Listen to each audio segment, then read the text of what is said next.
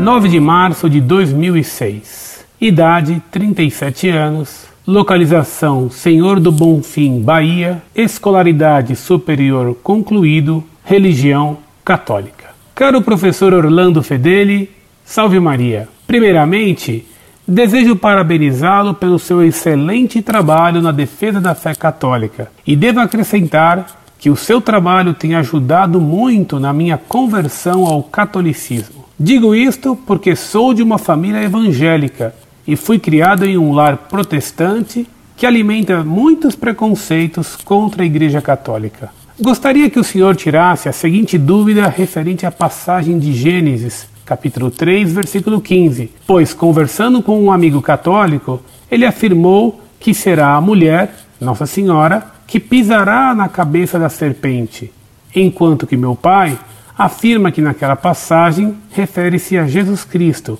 semente da mulher. Que Deus continue iluminando seus caminhos. Muito prezado, salve Maria. Muito obrigado por suas palavras elogiosas ao site Monfort. Palavras que têm tanto mais valor e peso quando provindas de uma pessoa que foi de origem protestante e que os textos do site Monfort pela graça de Deus, ajudaram a converter a única Igreja de Cristo, a Igreja Católica Apostólica Romana.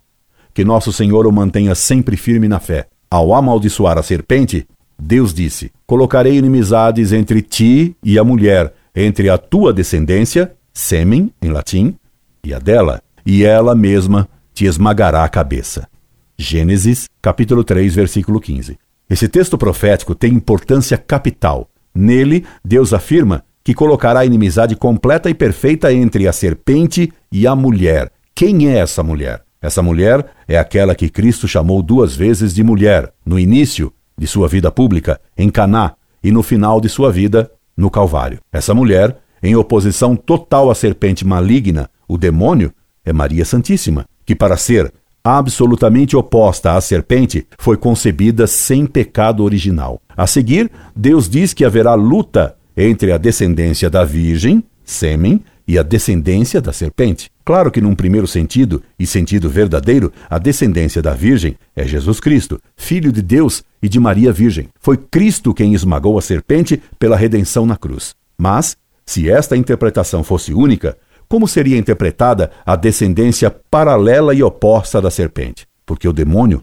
não tem um filho. Porém, Cristo acusou os fariseus de serem filhos do demônio e disse que são filhos do demônio todos aqueles que querem fazer a vontade do pai da mentira, da heresia, no singular, pois a grande e única heresia é a gnose. Portanto, descendência da mulher, em sentido lato, são todos aqueles que, como Cristo, filho de Deus e de Maria, querem fazer a vontade de Deus Pai. Deus colocou inimizades entre os filhos de Maria, a raça da Virgem, e a raça da serpente, significando isto que na história há um contínuo combate entre a Igreja, que prega a verdade, que é Cristo, e a sinagoga de Satanás, como está escrito no Apocalipse, capítulo 2, versículo 9. A história é uma luta entre a Igreja e a anti-igreja entre a doutrina de Cristo e a mentira do diabo.